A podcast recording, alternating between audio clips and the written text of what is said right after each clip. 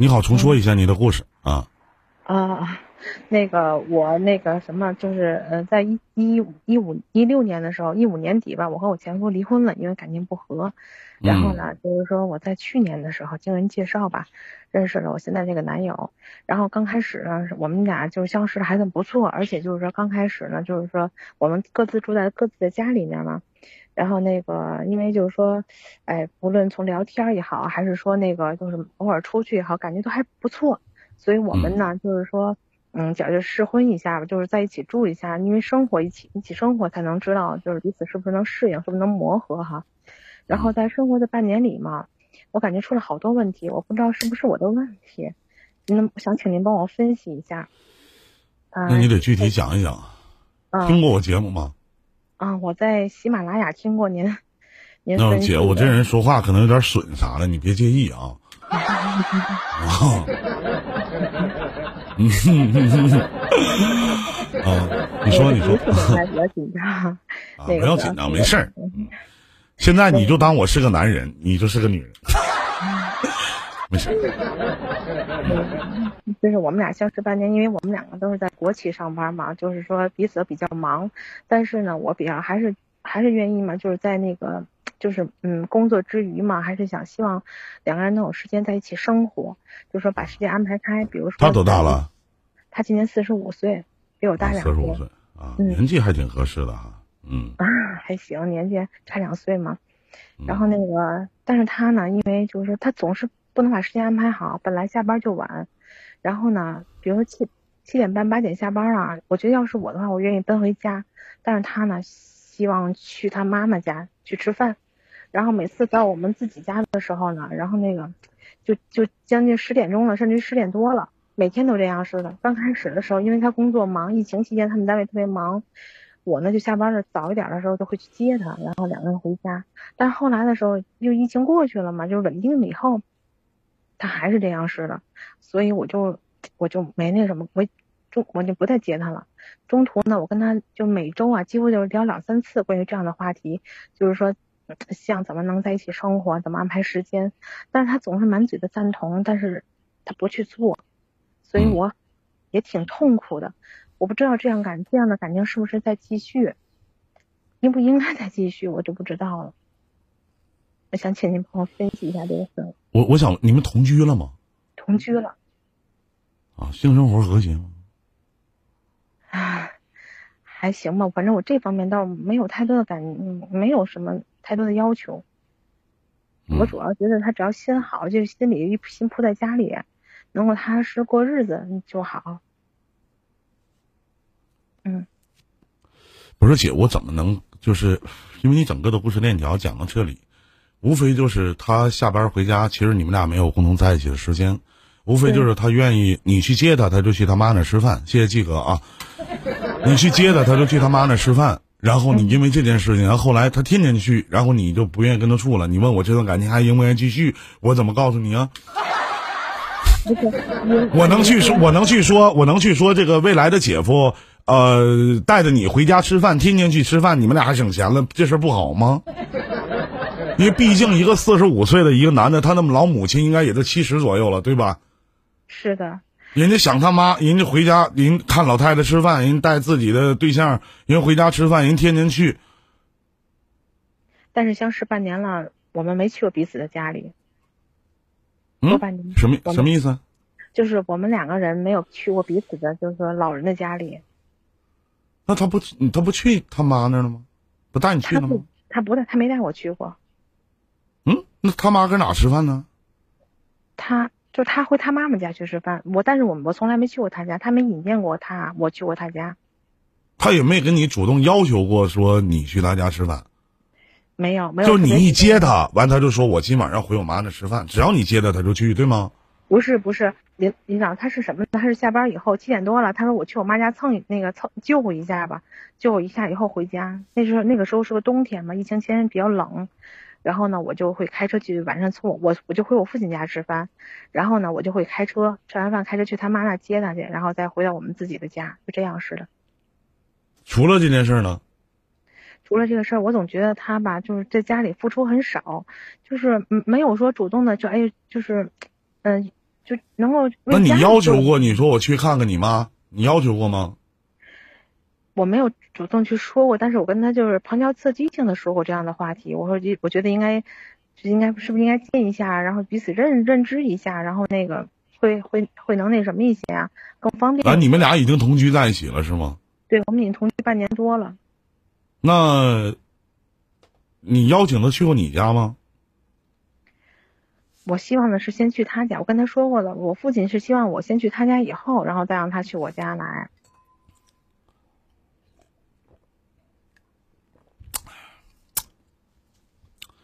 有钱吗？哎，火焰啊！他有钱吗？是吗？嗯，没有。你跟他在一起，你图他啥呢？哎呀，其实刚开就是刚开始我俩的认识以后的聊天的聊天啊，就是说目标应该是一致的。他也希望能有一个稳定的家，能有一个就是说，嗯，有个。下面这些没对象的兄弟们，你们记住一点啊，男人可以什么都没有，但一定要会聊天，你知道吗？只要你会聊天，你一定能骗到姑娘。你可以什么都没有。你看这个男的要钱没钱，我估计你看我当我问这个姐姐性生活的时候，他说：“哎，他对那方面要求不高，只能这么一点，这个男的性生性生性能力可能还不是那么太好。”那么这是第二，那第三呢？半年的时间了，一个四十五岁，一个四十三岁，咱说句到家话，姐姐你也别不爱听，俩老片儿了，早就应该去介绍父母认识了，对不对？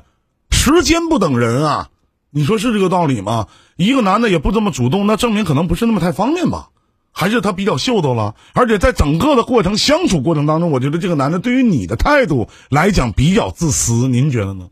我觉出来了，我跟他说过很多次了。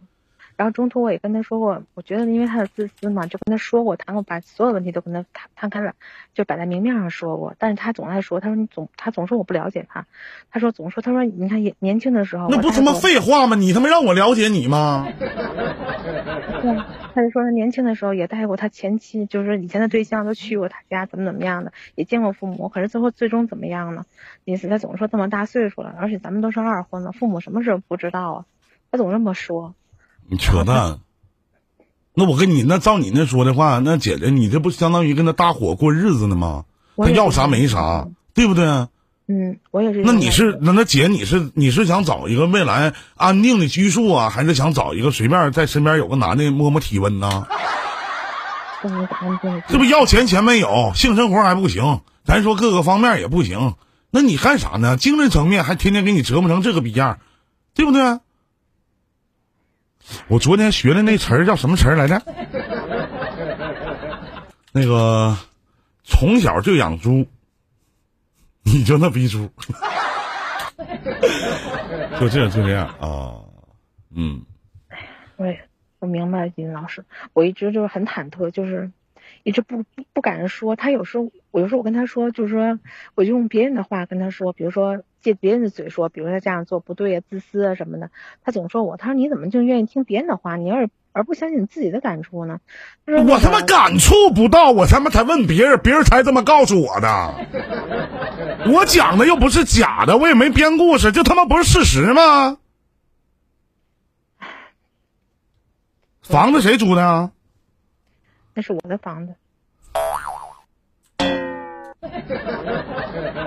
这半年时间送过你啥礼物没啊？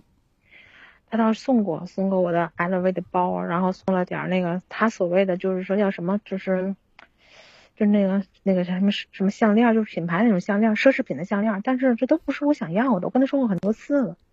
我说你不要买这些东西，我说我也不喜欢这样的东西。我说我要的是个一个安稳、一个踏实的家，一个就是真心的人能跟你过日子，知知冷着热的人。可是我现在就是越来越发，时间越久越感受不到他的温暖那种感觉。有时他就说我他要的太多，我说我我都有点不知道我是不是是自己真的要的太多。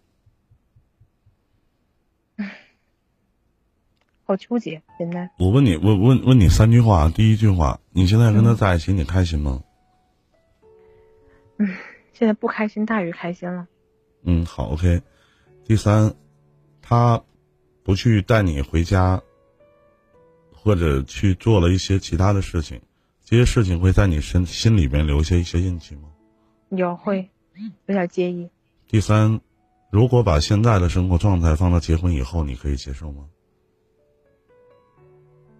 应该是不能。嗯，好，答案你自己已经给你自己了，还需要问别人吗？明白。首先，首先，我觉得，我因为咱们是同年龄阶段的人啊，姐姐，你想象一下，物要有所值，感情是要相互的。现在猪猪，感情是要相互的。他不傻，我告诉你，他一点都不傻。他难道不清楚你？他老去找一些客观的理由来去诠释自己是怎么怎么样的，有什么意义吗？意义在哪里？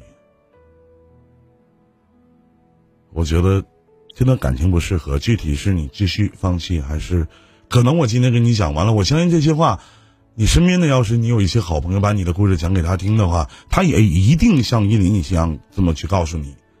但反过来，他可能又解释解释来解释去。你肯定会自己来说服自己，说先再看看吧。嗯，没没没必要。嗯，明白。别拖太久，没意义。住的你的房子，睡着你，要啥啥也没有，要命命一条，图啥呀？咱咋的呀？找不着对象了？图啥呀？还是他有什么难言之隐啊？还是他怎么怎么地了？就是你要的他给不了，就这么简单。你这样一你觉得你觉得你跟这样的你觉得你跟这样的男人在一起未来生活真的你会有你不累吗？我现在心里很累。其实像您刚才说，你跟你朋友说，我这个话都难以启齿。说实话，一直就是自己在忍着，自己在忍着。那 LV 和奢侈品，我他一个月挣多少钱呢？哎呀我不知道他一月挣多少钱，他可能是七八千，差不多八九千。那半年的时间了，姐姐，你咋啥时候不知道呢？我当我跟他问他的时候，他说那个，那后来就打明细去吧。嗯，就是工资，我说你这月挣那多少钱啊？他说那个就七八千、八九千，有时候一万多。那个我说到底多少钱？他说打个明细吧，我也不知道，总这么说。那也就是说，其实他，我告诉你，他肯定知道。那也就是说，他还在防着你的一些东西。其实我这人吧，心比较脏。就我问一下姐，你确定的 LV 和那个项链是真的吗？我不确定。啊？我不确定，真的不确定。是吗？回头你加我微信啥的，你给我拍张照片，我瞅瞅。我我跟你讲啊，LV 只有那一种革，LV 不是皮子，对吧？我不知道大家有没有用奢侈品的，LV 只是那一种革，它那个面料只有那一种革。嗯。那玩意儿一摸就能摸出来，还用看吗？是不是啊？LV 那种革是造不出来的，高仿也仿不出来的。嗯，嗯，您说呢？是，我现在就是你说，咱假设一下啊，如果他一个月挣七八千块钱，你觉得凭他的性格，你们俩相处半年了，他会花一万多给你买 LV 吗？这是不可能的。我觉得这是不可能的，你好好想想，你可以这样式的，你觉得你的包不是埋汰了吗？你可以拿你的 LV 包去 LV 的店里边。其实我就是哪怕这个包是假的，咱说句到家话，你问他，他也会说啊，这是高仿的呀。你当时你也没问我是真的假的呀。那咱假设一下，如果这个是假的，那假 LV 假奢侈品还得给他住的地方。还没性生活，还没啥钱。那如果说这个奢侈品是真的，那他的工资收入就不止一个月一万，就这么简单。尹老师，我想问一个问题啊，你说一个女人，如果要是说经常跟他，就像我经常如果问他挣多少钱啊，怎么样的谈钱上的事儿，是不是显得我这个人？真的广广认钱了，尤其二婚，我觉得真的二婚这步。这话没毛病啊，确实是啊，不能老跟他谈钱。你跟他谈过钱吗？我问过他，我跟他说，我我不知道我这样做对不对啊，老师。不是，那我想问一下，那我我是你的女朋友，我想跟你未来在一起，我最起码我得知道我老公一个月的收入是多少吧？这个不过分啊。那我得知道你一个月挣多少钱吧？他他因为他是做业务嘛，那业务他是不固定的，可能这个月工资业这个月做的多，他工资就高点儿。你知道我怎么想，尹老师？当时我是这么想的，我希望的是，比如说我们俩人共同拿出来，比如说哪怕一个月四千、五千都放在家里面，然后自己每人都留一部分，然后呢，那个那个一起，然后那个家里有点什么事儿的时候，或者两边老人谁有点什么事儿的时候拿出来，咱最起码有一个那什么。你看看，你是保持一个过日子的这个状态，包括想法呀，包括很多的这个生活里面的节奏啊，但是我反而觉得这个男的好像不是。